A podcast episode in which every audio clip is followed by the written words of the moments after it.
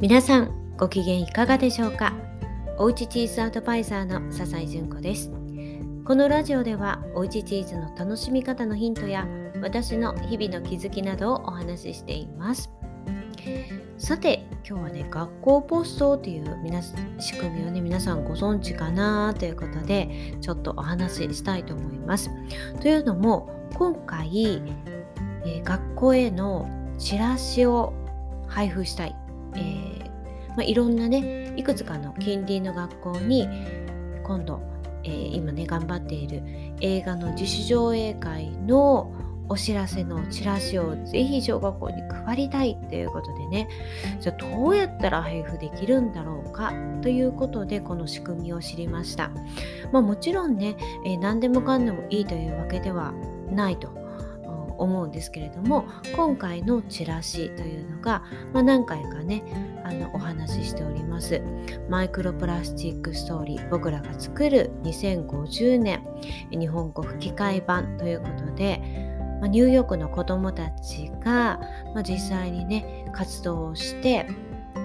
えプラスチック廃止、まあ、給食のプラスチック廃止をしたということでねそれをそれがドキュメンタリーになってるんですね。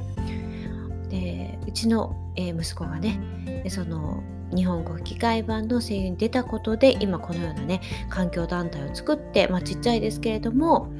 えクリーンアップをしたりねいろんなあの活動をしているんですけれどもその中でこの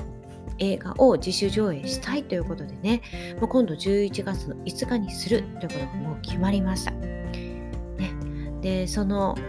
えー、映画をぜひぜひ、まあ、小学校のねみんなに、まあ、小学生だけじゃなくってもうそうですね中高生もう大学生大人の方も幅広く見ていただきたいんですけれどもやっぱり主役になっているのが小学校5年生の子どもたちということでね何か感じる部分があるんじゃないだろうか。これを見ていただくことでねあのやっぱ仲間が増えていくんじゃないかとかね、まあ、いろんな思いがあって、まあ、ぜひこのチラシを配りたいということになったんですね。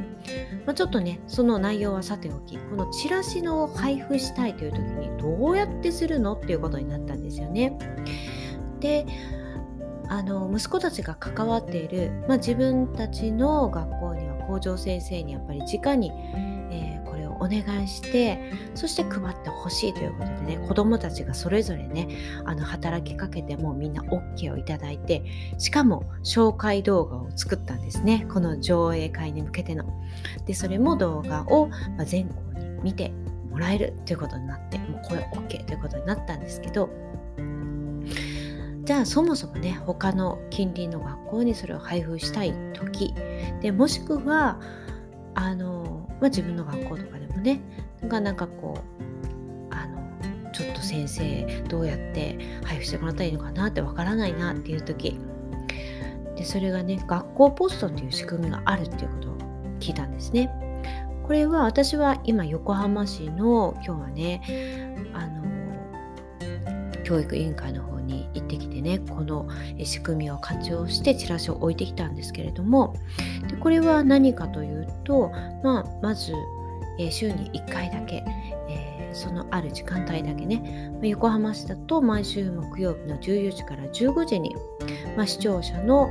えー、まあ、教育委員会のある14階でねこう受付をされていてまあ、その時に用意するものっていうのがその配布するチラシのサンプルが1枚と漢文ですね、えー、小学校の校長先生宛てにあのこれこれこういうものを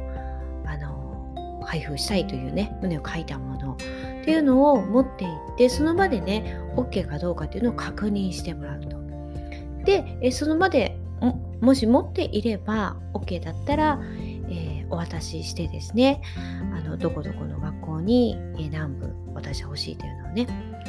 え、お願いすることができるんですけど、まあ、OK ってなってまた今度ね、え、まあ、持ち込んでもいいということなんですけれども、まあ、今日はね、あのもうすぐに OK をいただいてですねあのかなりの枚数持っていったんですけれども間に合えば今日の便もしくは明日発送されてその翌日には学校に届くというね、まあ、そういう感じだそうです。はい今までねこういうことを全然知らなかったのでいやいろんなことをしていてね一つ一つねまあ勉強になるな ということでね、え今回、えやっているんですけれどもなのでもしねあの学校にこういったチラシを配布したいなっていうね時がありましたらねあのこういう、まあ、他のところにいて学校ポストという言い方なのかちょっとどうかわかんないんですけれども、まあ、そういう仕組みがあるよっていうのを覚えておくのも一つかと思います。皆さんもぜひ必要があれば活用してみてください。はい、ということで、えー、今日はこの辺りで失礼いたします。聞いていただきありがとうございました。また合わせて上位会もご参加お待ちしております。はい、ではまた明日お会いしましょう。